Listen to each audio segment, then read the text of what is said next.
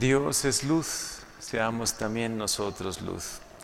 Yo creo que es una de las imágenes más bellas, porque la luz nos trae alegría, nos trae consuelo, nos trae inspiración, la luz nos da seguridad. Sabemos que Dios es amor, pero una manera muy bella de, de representar su acción en nosotros es luz. Por eso que hoy su luz traiga mucho consuelo a, los corazones de cada uno de nosotros. Que hoy Dios, que es amor, traiga profunda luz y traiga esperanza a nuestras vidas. Quizá de las frases más conocidas del Evangelio es la que hoy escuchamos. Ustedes son la sal de la tierra. Si la sal se vuelve insípida, ¿con qué se le devolverá el sabor? Y ustedes son la luz del mundo. Cuando se enciende una vela, no se esconde debajo de una olla, sino que se pone sobre un candelero. Hoy ¿Qué nos querrá decir el Señor? Recordándonos esta verdad fundamental de nuestra vida, que somos sal, que no podemos volvernos insípidos si es que perdemos nuestra esencia, ¿no? Y que somos luz y no podemos dejar de iluminar. Nos gusta que Dios sea luz, pero nos cuesta a nosotros ser luz. Que Dios sea luz, que sea perdón para nosotros, que sea un Dios misericordioso, que sea bueno con cada uno de nosotros, ¿no? Que nos traiga consuelo, paz, esperanza, que llene nuestras vidas de sentido. Queremos que Dios lo haga con nosotros, pero nosotros al recibir tanto amor de Dios, tanta luz, tanta gracia, tenemos que ser también luz para los demás. Por eso preguntémonos, si todo lo que recibimos de Dios también lo transmitimos. Si tú que recibes de Dios tanto amor, tanta paz, tanta fortaleza, tanto consuelo, tanta alegría, tú también eres alegría, consuelo, esperanza y luz para los demás. Tus palabras, tus actitudes son luz que traen esperanza, que devuelven la alegría a las personas, a los que tienes cerca. Sabemos que hay momentos difíciles donde, por ejemplo, un ser querido parte, ¿no? Y sentimos la ausencia en nuestro corazón. Pero es en estos momentos cuando más tenemos que llenarnos de la luz de Dios, de sus promesas. Qué bello lo que hemos escuchado hoy de San Pablo. Cómo nos reafirma en la esperanza, ¿no? Cristo Jesús no fue primero sí y luego no. Todo Él es un sí. En Él todas las promesas han pasado a ser realidad. Por Jesús puedes creer en sus promesas. Son una certeza, es una garantía para nosotros.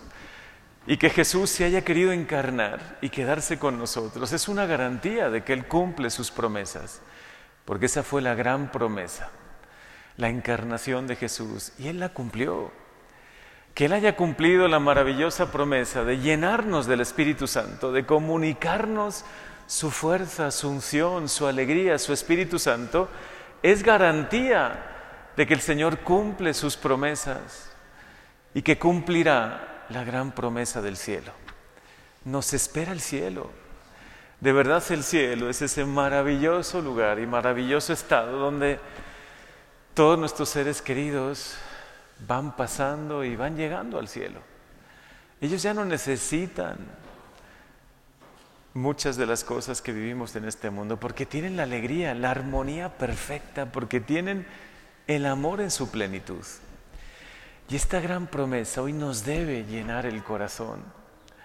Y así como escuchamos hoy que Jesús no fue primero un sí y luego un no, podemos preguntarnos, ¿y en mi vida mi fe es siempre un sí? ¿Un sí a Dios y a los demás? ¿O primero fue un sí y luego se convirtió poco a poco en un no? Sí, Señor, creí en ti, pero como los discípulos de Maús, ¿no? Nosotros esperábamos, nosotros creíamos, ¿no? Como la desesperanza que fue tocando su corazón. Pero Jesús se puso a su lado, sanó su corazón, fue restaurando su esperanza y les explicó todas las escrituras, cómo tenía que ser así para que el Mesías entrara en su gloria. Y muchas veces en nuestra vida tenemos que pasar por momentos que no comprendemos, por situaciones y por pruebas que se nos escapan de las manos, que nos desbordan, nos superan, porque tenemos que pasar por todo eso para después llegar a la esperanza, a la alegría del cielo. Señor, hoy llena nuestro corazón de esa luz que tú siempre traes a nuestros corazones. Si hoy nuestro corazón está un poquito oscuras, si siente un poco la oscuridad por las pruebas de la vida, por el cansancio, porque ahora vivo un momento de prueba, porque he perdido un ser cercano, aunque no lo perdemos, lo ganamos para siempre, pero siento su ausencia, me hace falta. Si hoy mi corazón necesita tu luz, lléname con tu luz y, y tu presencia, Jesús. Ven, Señor, ven a mi vida, ven a restaurar mi corazón, ven a sanar las heridas de mi alma, que la misma historia, que quizá el caminar, ¿no? de esta vida, pues poco a poco. He tenido algunas heridas, algunas situaciones que no he podido superar. Hoy ven a sanarme, ven a llenarme de esperanza.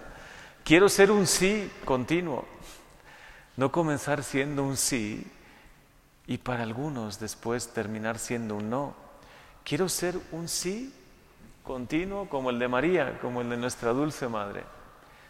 Sí fue sí siempre en los momentos donde veía con mucha claridad y cuando no veía claro también fue así. Creo en ti, Señor, creo en tus promesas. Y creo y quiero ser esa sal que me pide ser, que da sabor la sal. Da sabor, da sentido y sobre todo conserva, ¿no? Preserva el agua o lo que sea, lo preserva de que se contamine y se corrompa. Pues así quiero también ser sal en este mundo, en mi pequeño mundo, en mi ambiente, ahí donde me pongas. Y quiero también ser luz. Quiero ser esperanza para los demás. Quiero que reencuentren la alegría, si puede ser con mi testimonio, con mi presencia. Sabemos que somos pequeños y frágiles, que si nosotros solos queremos ser luz, no lo vamos a hacer pero si tú, Jesús, nos llenas con tu gracia, sí seremos luz. Y claro que seremos sal. Porque definitivamente cuando se enciende una vela no se esconde debajo de una olla. No nos podemos esconder. No podemos encerrarnos en nosotros mismos o en nuestra casa. Se pone sobre un candelero para que alumbre a todos. Que la fe, la fe que nos has traído Jesús, la salvación, el amor, la misericordia, toque profundamente nuestras vidas para que podamos ser luz y podamos ser sal. Que así sea.